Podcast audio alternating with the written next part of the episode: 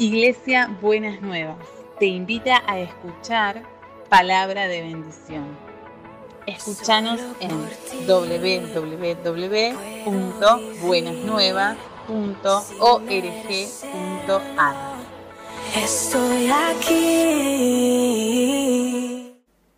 El 13 de octubre pasado de este año se cumplieron 50 años de la llamada tragedia de los Andes algunos seguramente recordarán aquel avión que salió del aeropuerto de Montevideo el 13 de octubre de 1972. Algunos no habían nacido, por supuesto. Pero seguramente escucharon esta, noticia o esta tragedia, porque este avión que transportaba a 45 pasajeros, entre ellos tripulantes, iba un equipo de rugby de la ciudad de Montevideo para jugar un partido de rugby precisamente contra un elenco de Chile.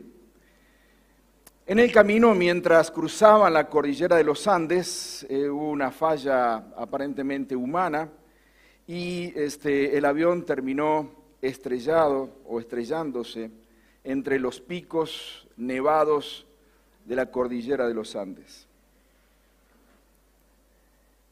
Varios de los, eh, todos los tripulantes y varios pasajeros murieron en el acto y los que sobrevivieron se enfrentaron a una verdadera gesta de supervivencia.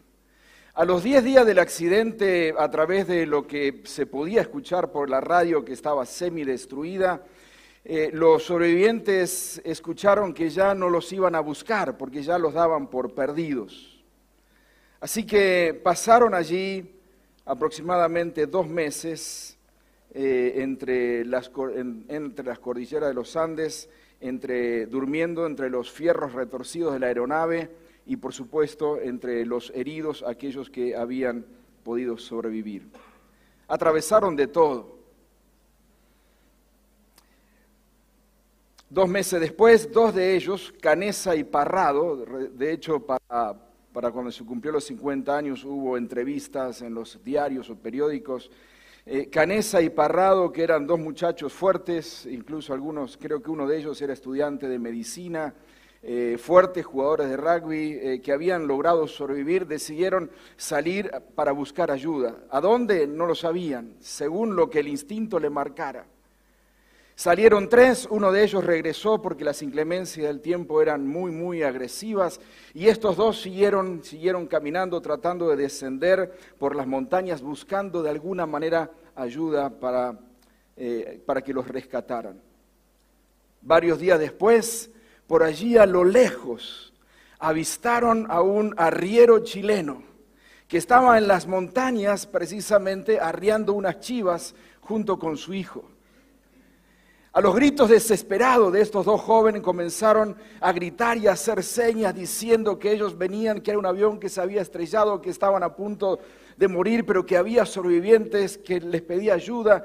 Y este arriero chileno, que estaba por supuesto a una distancia considerable, los vio, no podía pasar a ayudarles inmediatamente porque ya estaba cayendo la tarde de ese día, pero les hizo señas de mañana, mañana volveremos por ustedes.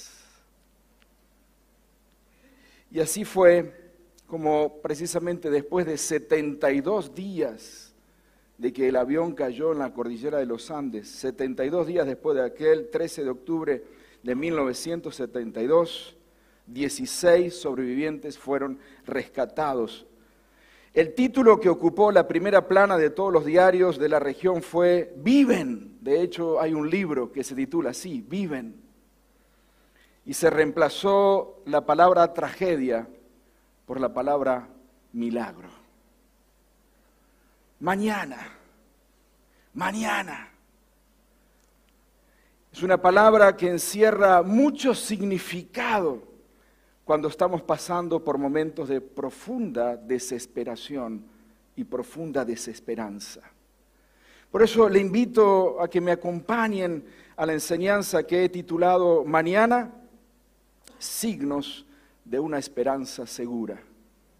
Vaya conmigo a la primera epístola de Pedro, porque vamos a estar estudiando los primeros versos de esta maravillosa epístola. Solo para que usted tenga un trasfondo histórico de esta epístola, primera, la primera epístola del apóstol Pedro, fue escrita en el año 63 después de Cristo.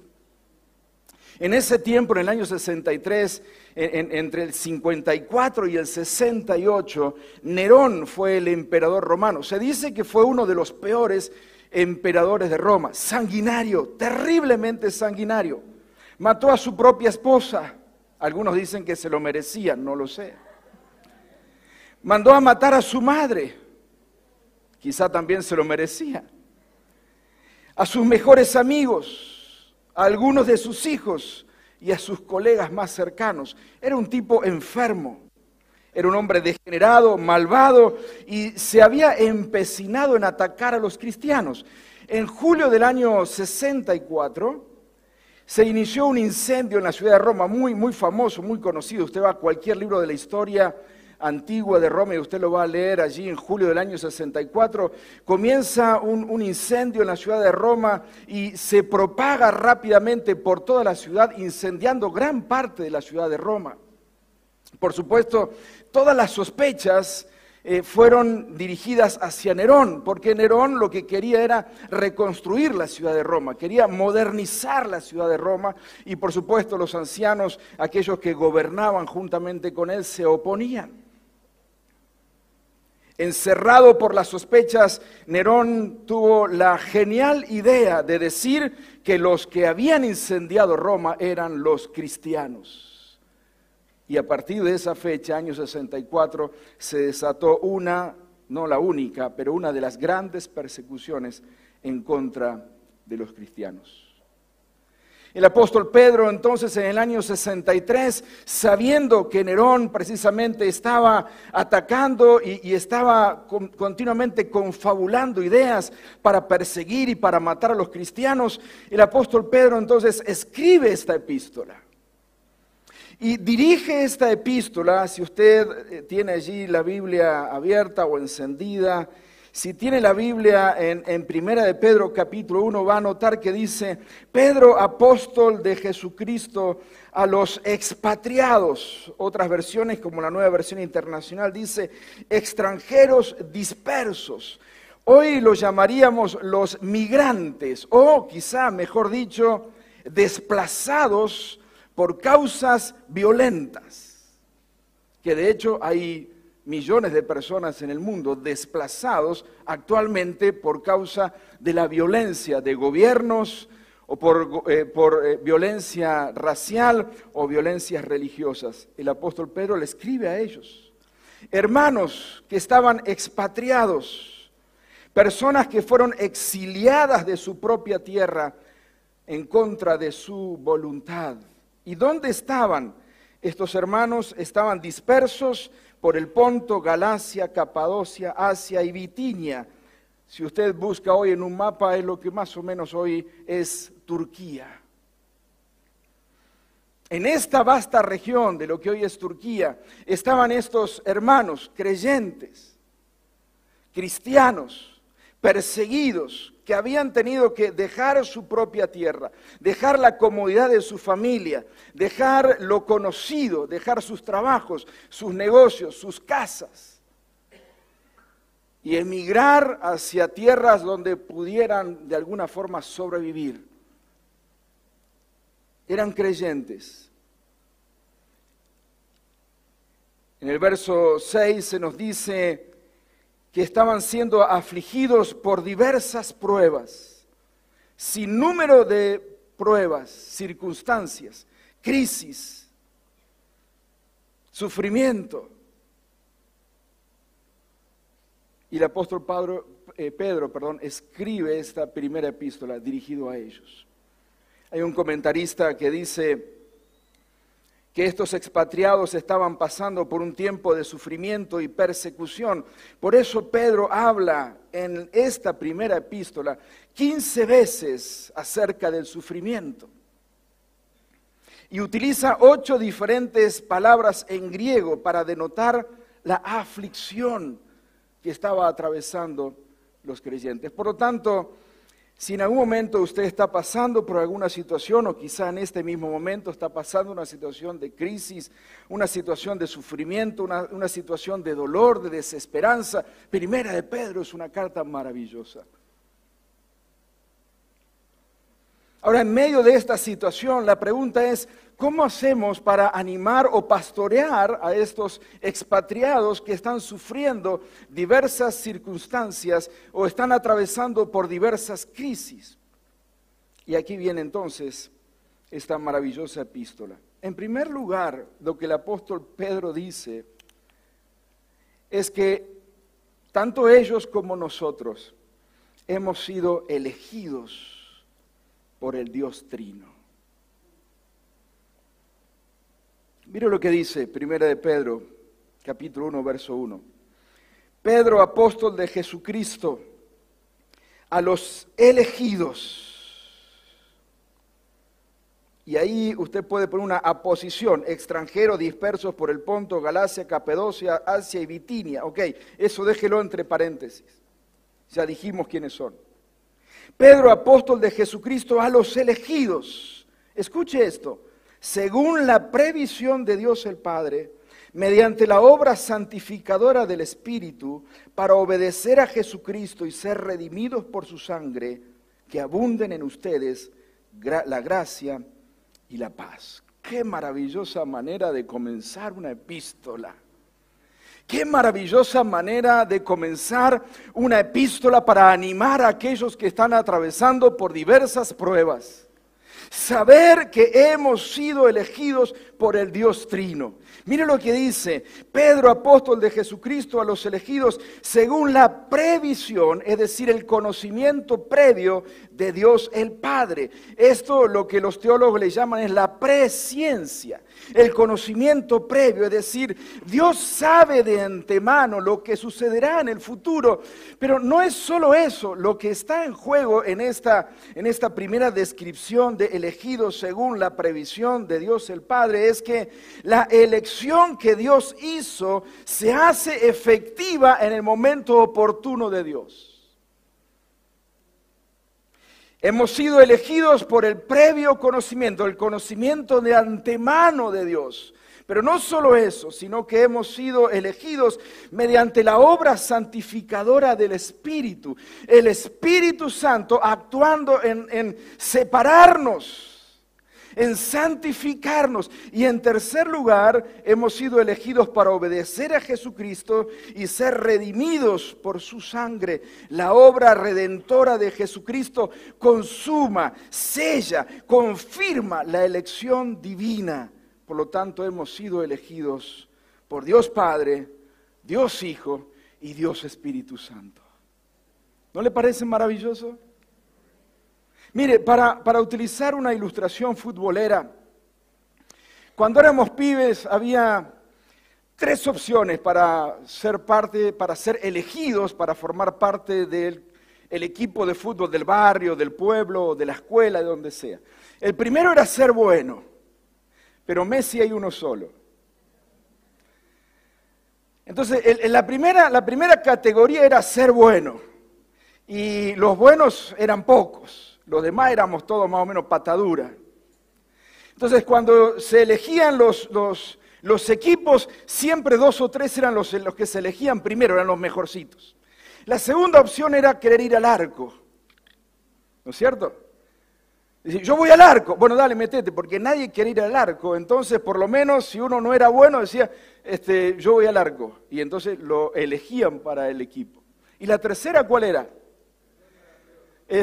era ser dueño de la pelota, ¿no? Es decir, la pelota es mía. Bueno, dale, entra, dale, jugá. Si es dueño de la pelota. El partido se termina cuando se va el el que es dueño de la pelota.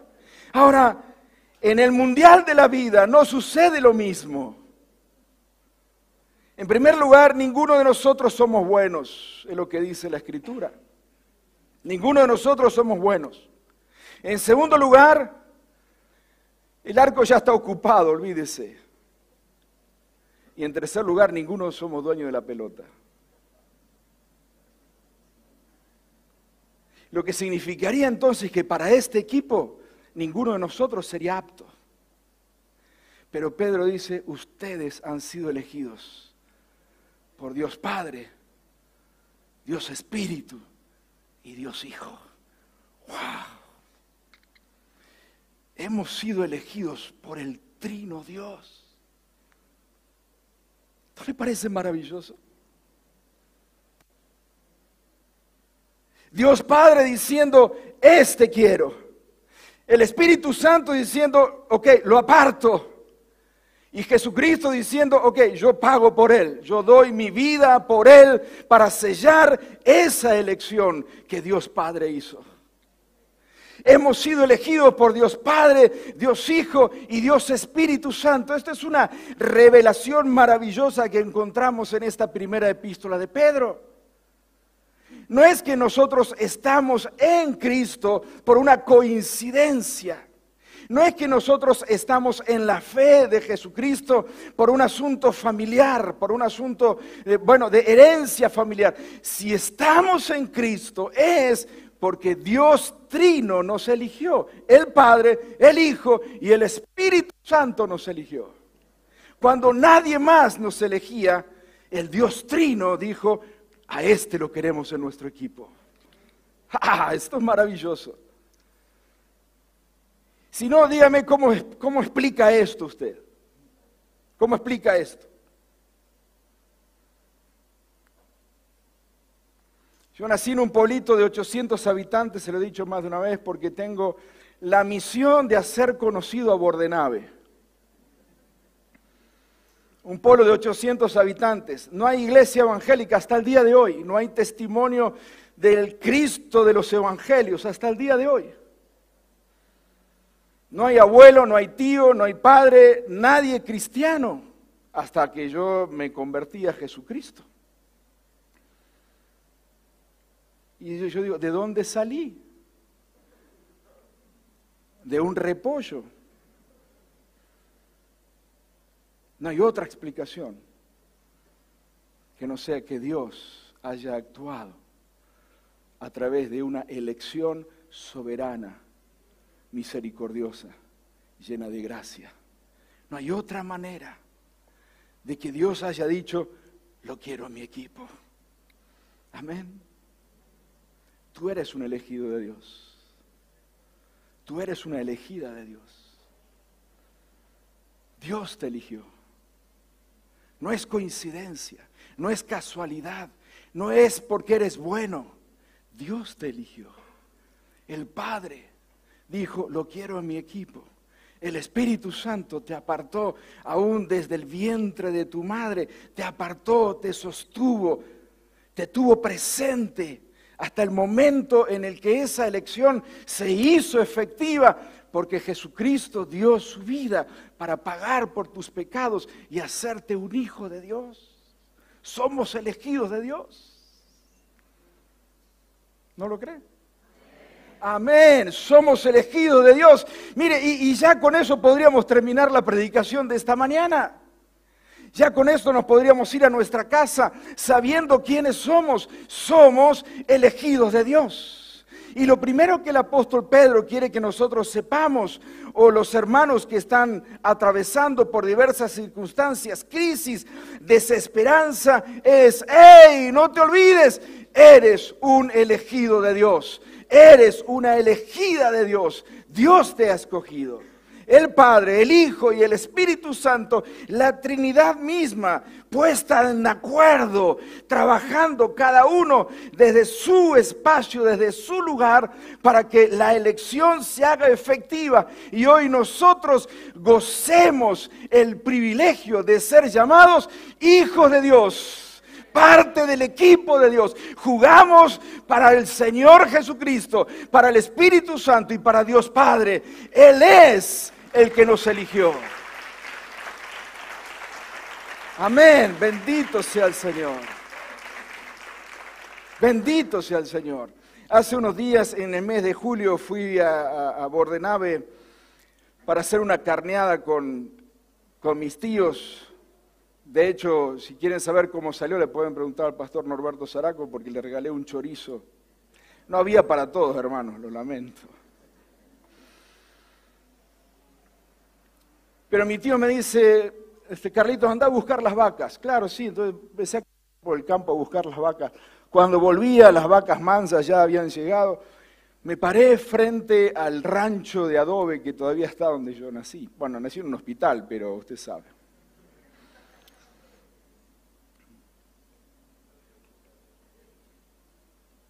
Y miré ese rancho de adobe que todavía está casi a punto de caerse. Y le digo, Señor, ¿qué pasó acá? ¿Qué pasó acá?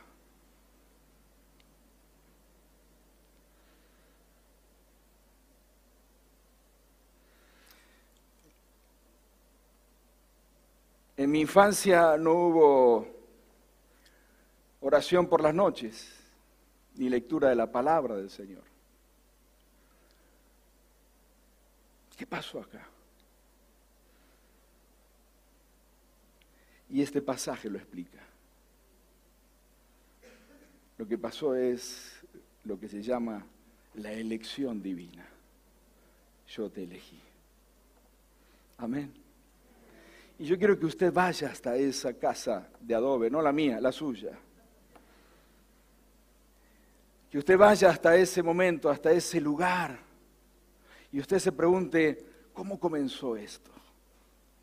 Quizá tuvo la dicha de un padre, una madre que lo llevaron a Cristo.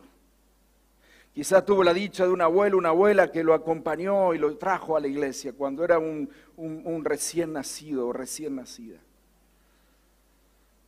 Pero detrás de sus padres, detrás de sus abuelos, detrás de su vecino, detrás de lo que sea, estaba el dedo de Dios diciendo, este lo quiero, y este, y este, y este, y este, y este, porque somos elegidos de Dios. Y el apóstol Pedro dice, lo primero que quiero que ustedes sepan es que son elegidos de Dios. Y como digo, acá podríamos terminar la predicación yéndonos sabiendo que hemos sido elegidos por el, trino Dios, Padre, Hijo y Espíritu Santo de acuerdo para elegirnos. Pero el, verso 3, el apóstol Pedro inicia con una alabanza y dice, alabado sea Dios, Padre de nuestro Señor Jesucristo. Y seguramente en su Biblia está con signo de exclamación porque precisamente es una exclamación. Bendito sea, alabado sea el Dios Padre de nuestro Señor Jesucristo. Ahora, ¿por qué?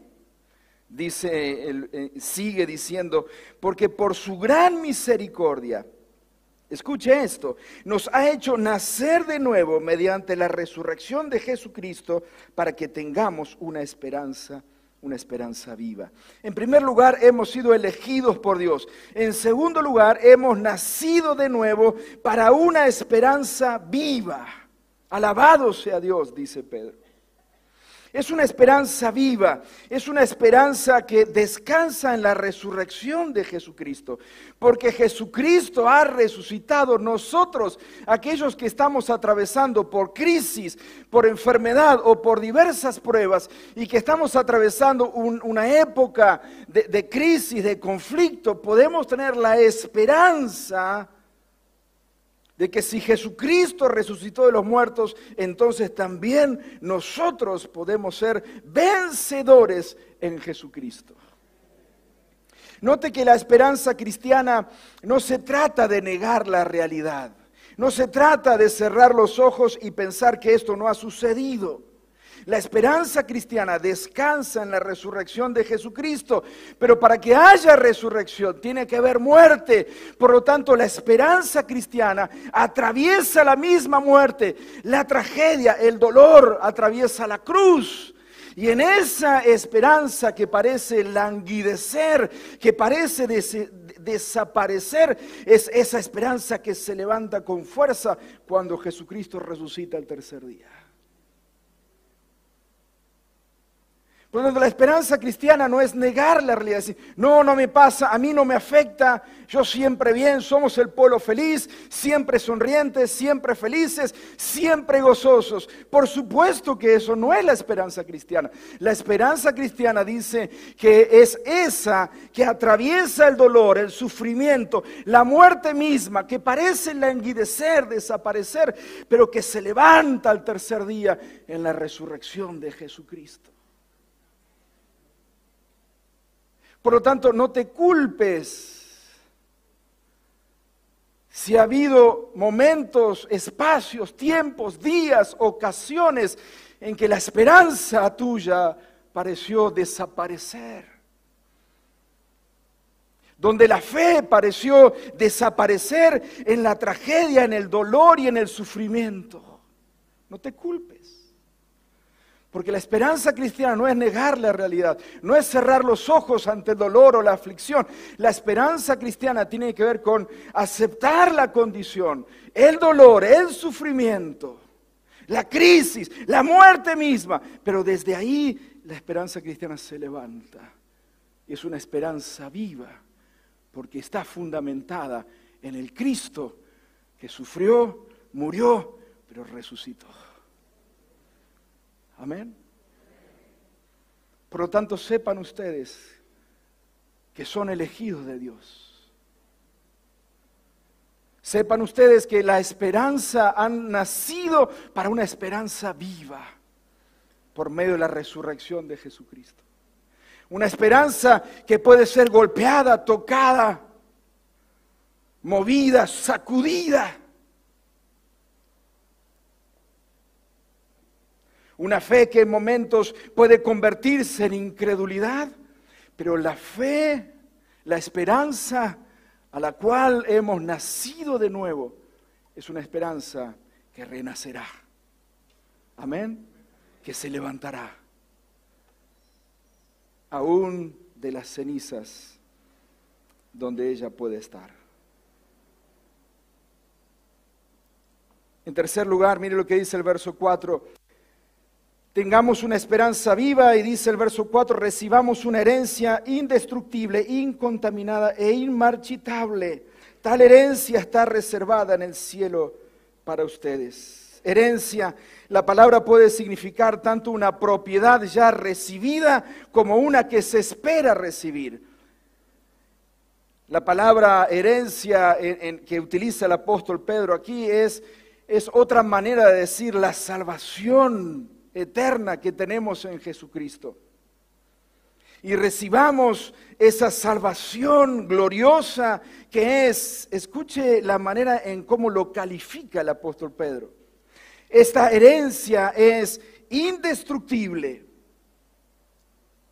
O podríamos también hablar de es eh, y no puede perecer, no puede ser herida, no puede ser alcanzada. No hay ejército, por más hostil que sea, que pueda destruir esta herencia. Es indestructible. En segundo lugar, es incorruptible o incontaminada, es decir, está alejada de toda posibilidad de ser corrompida, está alejada completamente de toda posibilidad de ser manchada por el mal. El tercer calificativo es una herencia que no es susceptible a perecer. Algunas versiones dicen inmarchitable. Esta palabra procede de la jardinería y se refiere a las flores que no se marchitan aunque pase el tiempo. Esta herencia no pierde su belleza. Los tres adjetivos indican que nuestra herencia, que esa salvación gloriosa está guardada en los cielos. Es cierto, aquí en la tierra estamos atravesando diversas crisis, pero la herencia, la salvación tan grande está reservada en los cielos. Mire, no puede ser tocada por la muerte. No hay muerte que pueda anularla. Por eso es que, bueno, si morimos en Cristo, morimos. Y si morimos en Cristo, también resucitaremos en Cristo. Y si resucitamos en Cristo, resucitaremos en Cristo para qué? Para recibir la herencia gloriosa que ha sido prometida por Él. para todos aquellos que hemos creído en Jesucristo. Por eso es que esta herencia o esta salvación no está sujeta a la muerte, no puede ser manchada por el mal y no está sujeta al deterioro por el tiempo. Esta es la gloriosa herencia que tenemos como cristianos. Amén. ¿No le parece maravilloso? Wow, en un país donde los ahorros no existen casi. En un país donde el dinero o la herencia que podamos tener es una herencia corruptible, una herencia que se deteriora por el paso del tiempo, una herencia que eh, la misma inflación nos va comiendo absolutamente lo poco que podamos ahorrar. Y caemos en la desesperanza y decimos, ¿cuándo será el día que me pueda ir y marchar de este país para un país mejor, etcétera, etcétera? Porque estamos cansados de que lo poco que podamos ir nosotros metiendo en una herencia para los que nos siguen, esa herencia está siendo carcomida día tras día. Dice el apóstol Pedro, tranquilo, porque la herencia que tenemos en Cristo no está sujeta a la muerte, no puede ser manchada por la corrupción y no se deteriora con el tiempo.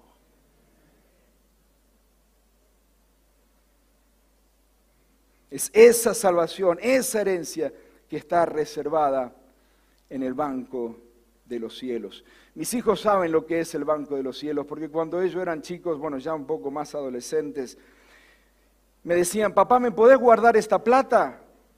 Claro que sí, hija, yo te lo hijo, yo te lo guardo en el banco de los cielos. Nunca vieron esa plata. Es más, se los adelanto, ni la verán. Ya fue gastada.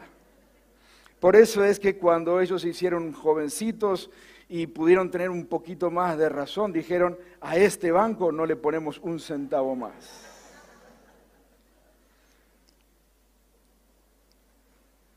La herencia del cristiano, nuestra herencia, está reservada en el banco de los cielos. Amén. En cuarto lugar, mire lo que dice el verso 5, no solo hemos sido elegidos por Dios, sino que hemos nacido de nuevo para una esperanza viva, para que la esperanza, esa esperanza viva esté fundamentada en la resurrección de Jesucristo. Por lo tanto, si hay momentos difíciles que atravesar, tenemos la esperanza de que podremos levantarnos. En tercer lugar, no se olviden que hay una herencia en los cielos reservada para ustedes. Y es una herencia maravillosa. Es una herencia eh, que está compuesta de inmortalidad, de pureza y belleza. Pero no solo la herencia es guardada, sino también los benefactores son protegidos. Mira lo que dice el verso 5. Que sois guardados por el poder de Dios mediante la fe para la salvación que está preparada para ser revelada en el último tiempo. La herencia del cristiano, nuestra herencia está preservada, está guardada, está protegida. Pero no solo la herencia, también nosotros, los benefactores de esa herencia, estamos siendo protegidos, estamos bajo el cuidado de Dios, bajo el cuidado del poder de Dios. Amén. ¿Lo lee o no lo lee en el verso 5? Dice el verso 5, mire, a quienes, quienes, no qué, sino quienes, usted y yo, los elegidos, los que tenemos una herencia en el cielo que está guardada allí, a quienes el poder de Dios protege mediante la fe hasta que llegue la salvación que se ha de revelar en los últimos tiempos. Hay un autor, un comentarista que dice, Dios se interpone entre usted y todo lo que amenaza su esperanza o su bienestar eterno. La protección de Dios está directamente relacionada con su obra de elección. Esto es maravilloso. Dios te eligió y por eso Dios te protege. Dios no, abandona a sus elegidos. Dios no abandona a aquellos que ha elegido, sino que Dios les estableció una herencia que está reservada en los cielos, pero también los protege y los guarda hasta ese momento en el que la salvación plena de Dios sea revelada para nosotros. Amén. Dios protege de ti, porque eres un elegido de Dios. Dios te protege, Dios te cuida. En el verso 8 dirá, a quien sin haberle visto le amáis y a quien ahora no veis, pero creéis en él y os regocijáis grandemente con gozo inefable y lleno de gloria, es ese Salvador invisible que está con nosotros aún en los momentos de desesperación, de desesperanza. Usted puede despertarse a cualquier hora de la noche con taquicardia, con miedo, con dolor, pero puede estar seguro que Él está allí. Sin importar su estado emocional, lo que el doctor le haya dicho, su estado financiero, su condición física, su Salvador invisible está allí al lado suyo. Aunque no pueda verlo por causa de la crisis, el Salvador allí está presente junto a usted. Voy terminando, verso 6. Esto es para ustedes motivo de gran alegría. Escuche esto. A pesar de que hasta ahora han tenido que sufrir diversas pruebas por un tiempo, la idea por un tiempo es por un corto tiempo, por un ratito. Y yo sé que esos ratitos a veces se hacen eternos. Cuando atravesamos diversas pruebas, sufrimientos, dolor, crisis, lo que la Biblia dice, aunque sea por un ratito tengan, tengan que enfrentar diversas pruebas, dice, ¿qué ratito? ¿Qué ratito? Llevo 30 años de casado, ¿qué ratito? ¿Qué ratito? Llevo dos años, un año, llevo dos años en cama esperando el turno de la cirugía, ¿qué ratito? ¿Qué ratito es? Es un ratito en comparación con ver la eternidad gloriosa que tendremos con el Señor Jesucristo.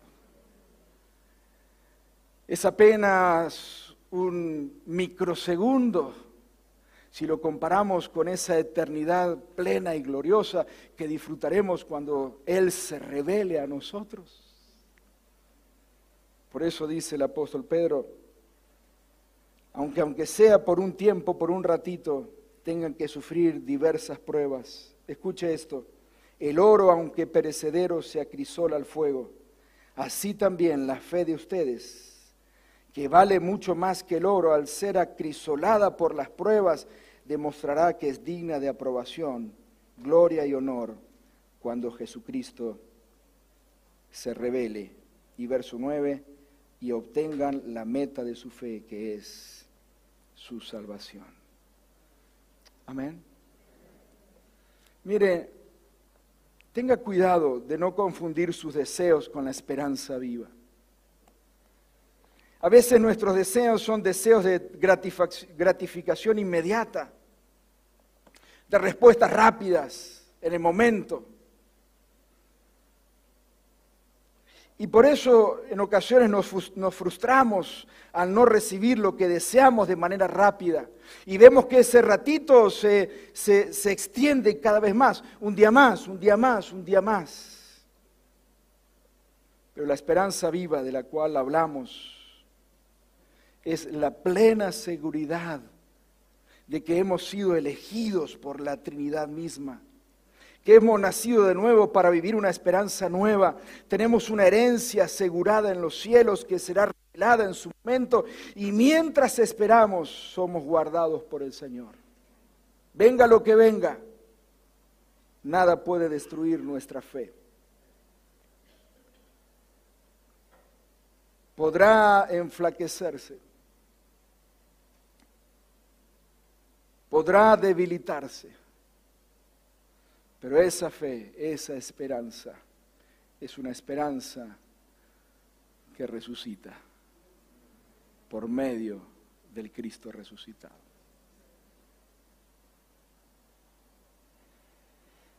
Mañana, sí, sí, hay un mañana.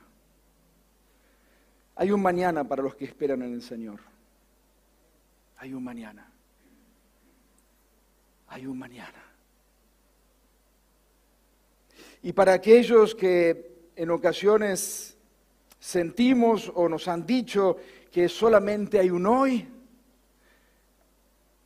el escuchar simplemente la palabra mañana nos despierta la esperanza. La esperanza que siempre mira hacia el futuro, siempre mira hacia adelante y siempre mira hacia el horizonte de donde vendrá el Señor Jesucristo. Amén. Permítame compartirle de manera final dos pensamientos pastorales que leo entre líneas de esta epístola maravilloso que animo a que usted lo lea. Entre líneas lo que uno puede notar a través de, los, de los términos, de las palabras que uno va leyendo en la epístola, es son las emociones. Note luego cuando usted lea Primera de Pedro, lea Primera de Pedro tratando de notar las emociones que están allí en esta epístola. Y las emociones son importantes. Aunque yo sé que en el ambiente cristiano no han tenido buena prensa, pero reconozca las emociones. Porque las emociones están presentes en el contexto de crisis. Es imposible atravesar una prueba sin sentir angustia. Es imposible pretender atravesar una enfermedad propia de un ser querido sin sentir el dolor, que las lágrimas recorran el rostro. Es imposible que eso suceda porque somos emocionales. Lea en la epístola entre líneas y trate de notar las emociones de los expatriados. Y Pedro nos dice, nieguen las emociones, repriman las emociones. Lo que el apóstol Pedro es animarles aún en medio de emociones que están siendo agitadas en la vida de los creyentes que están expatriados, que están dispersos. El apóstol Pedro los anima a que no reprima las emociones, que las reconozcamos esas emociones que están en nosotros. Y que podamos decir al Señor primeramente, pero también a aquellos que están cerca nuestro, estoy triste, me siento angustiado, tengo un dolor en el pecho que no me deja orar, se me nula la vista y no puedo ver más, más allá del hoy. Yo sé que hay un mañana, pero no lo puedo ver. Estoy desanimado. Exprese sus emociones. Ellas son parte de la vida cristiana, ellas son parte de usted que ha sido elegido por Dios, con sus emociones, con todo su ser.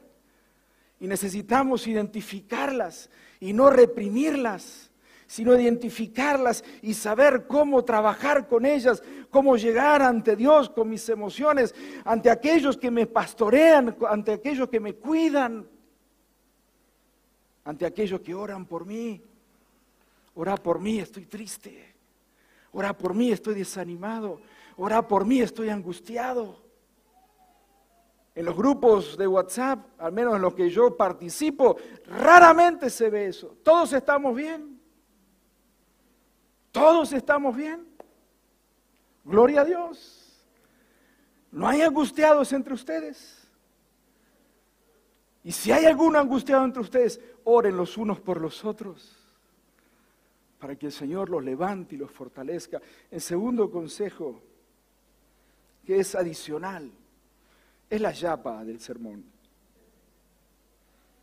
Note los verbos y los artículos en plural que se notan en esta epístola de Primera de Pedro. Queridos hermanos, todos estamos pasando por pruebas, unos de una manera y otros de otra. No se aísle, no se aísle.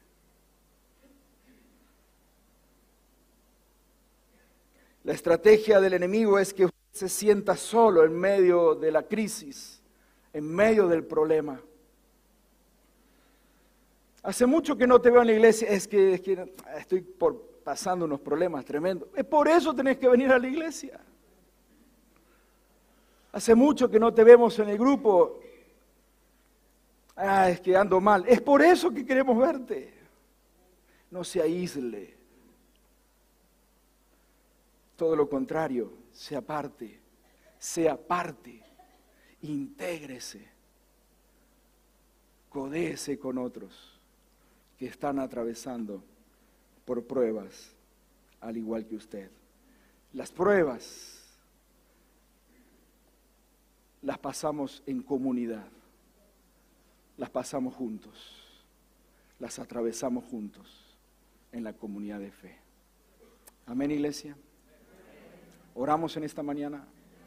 Recuerde, somos elegidos por Dios Padre. Póngase de pie. Elegidos por Dios Padre. Dios Padre, Dios Hijo, Dios Espíritu Santo. En segundo lugar, wow, tenemos, hemos nacido a una esperanza viva, que por momentos parece sacudirse, pero es una esperanza viva porque está fundamentada en la resurrección de Jesucristo. Y si Jesucristo venció la muerte, no hay nada que Jesucristo no pueda vencer a favor nuestro. En tercer lugar, mire, tenemos una herencia maravillosa reservada en los cielos. Pero no solo está la herencia, la salvación protegida en los cielos, sino que también usted y yo estamos siendo protegidos por Dios para el día en el que llegue la revelación de esa herencia maravillosa. Y es cierto, por un poquito de tiempo, por un ratito, si es necesario, tengamos que atravesar por diversas pruebas. Pero recuerde que en Jesucristo somos más que vencedores. No estamos solos. Él está con nosotros. Oramos al Señor. Incline su rostro.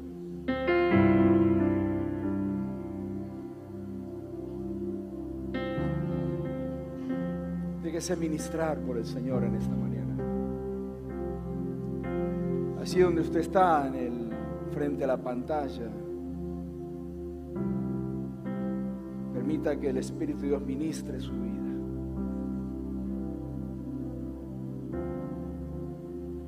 Usted es un elegido, una elegida de Dios.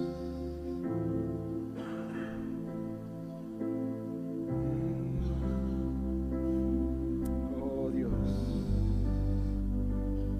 aquí están tus elegidos, Señor.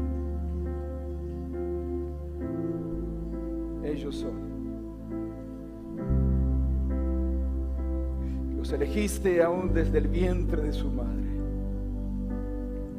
Los viste de antemano, Señor. Y esa elección se hizo realidad efectiva. En algunos casos todavía estamos esperando, Señor, que se haga efectiva esa elección en aquellos que, hemos puesto delante tuyo en oración y sabemos, Señor, que en algún momento esa elección se hará efectiva en ellos también. Pero aquí están ellos, aquí estamos nosotros, tus elegidos, elegidos por Dios Padre, por Dios Hijo y por Dios Espíritu Santo atravesando diversas pruebas, atravesando momentos, situaciones de desesperanza, situaciones de dolor, de angustia. Mientras atravesamos por ella, Señor, en esta mañana queremos fortalecer nuestra fe, sabiendo, Señor, que hemos nacido para una esperanza viva entendiendo que tenemos una herencia incorruptible reservada en los cielos. Señor, reconociendo que tú nos cuidas y nos guardas. Y sabiendo que todo lo que vivamos en la fe será producto para tu gloria y para tu honra. Ministra en esta mañana, Señor. Si tienes a alguien a la par, pon la mano sobre el hombro de él. Ora por tu hermano, ora por tu hermano. Señor, desparrama en esta mañana, Señor, una esperanza nueva sobre nuestras vidas. Llénanos de una esperanza viva. Señor, renazca en nosotros una esperanza en medio de la aflicción, en medio del dolor, en medio de la crisis, en medio de la angustia. Señor, levántanos como un pueblo de una esperanza viva. Esperamos en el glorioso Señor Jesucristo que resucitó de los muertos. No hay prueba, por más difícil que sea, que te saque a ti de al lado nuestro. Por eso en esta mañana, Señor, fortalece nuestras manos cansadas, fortalece nuestras rodillas cansadas, fortalece nuestro corazón. Y si confesamos, ¿por qué no, Señor? Que hay angustia. Sí, confesamos, Señor, ¿por qué no? Que hay tristeza en nuestra alma, pero sobre todas las cosas, al verte a ti, un gozo nuevo se renueva en nuestras vidas, porque hay esperanza, porque hay un mañana, porque hay un mañana en Cristo Jesús. Gracias Señor, ministra sobre tu iglesia, allí los que están frente a la pantalla, ministra, Señor, sopla sobre ellos renovación de esperanza, una, una fe renovada, firme, gloriosa en ti, Jesucristo. Gracias, gracias, porque tú eres nuestro Señor y Salvador, invisible pero presente, invisible pero seguro al lado nuestro. Bendito, bendito es tu nombre. Alabado sea Dios Padre.